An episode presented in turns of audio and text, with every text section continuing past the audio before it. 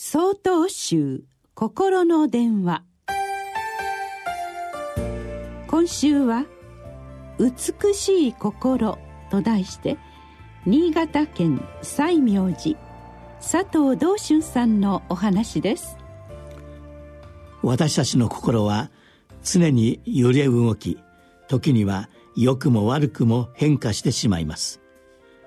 できるなら清らかで美しい心のままにいたいものです。この心に向き合った先人は数多く達磨様もそのお一人でした。達磨様はお釈迦様から数えて28代目にあたる方で中国に仏心仏の心を伝えた方です。その達磨様の幼い頃のエピソードが残されています。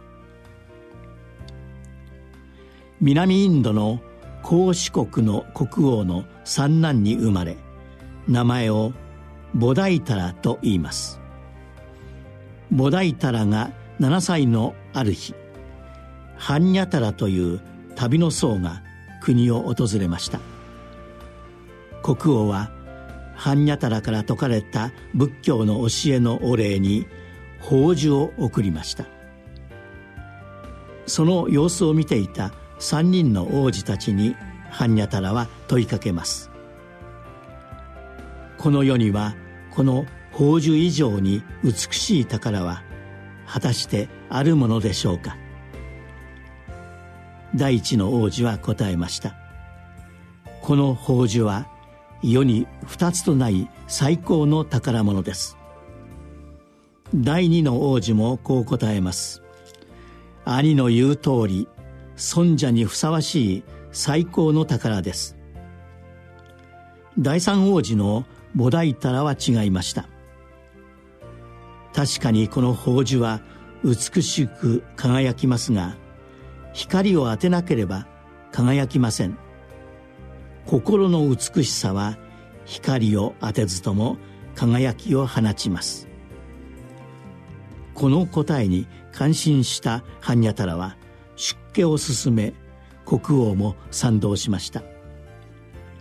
かくして菩提タラは出家し菩提ダルマと名を与えられ修行し悟りに至り中国に仏の心を伝えたのです。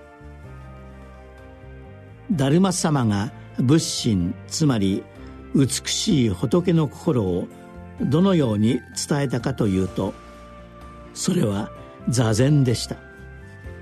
座禅は心の濁りを消しあらゆる迷いや苦しみから解放されて透き通った心となります。美しい心とは座禅の心です。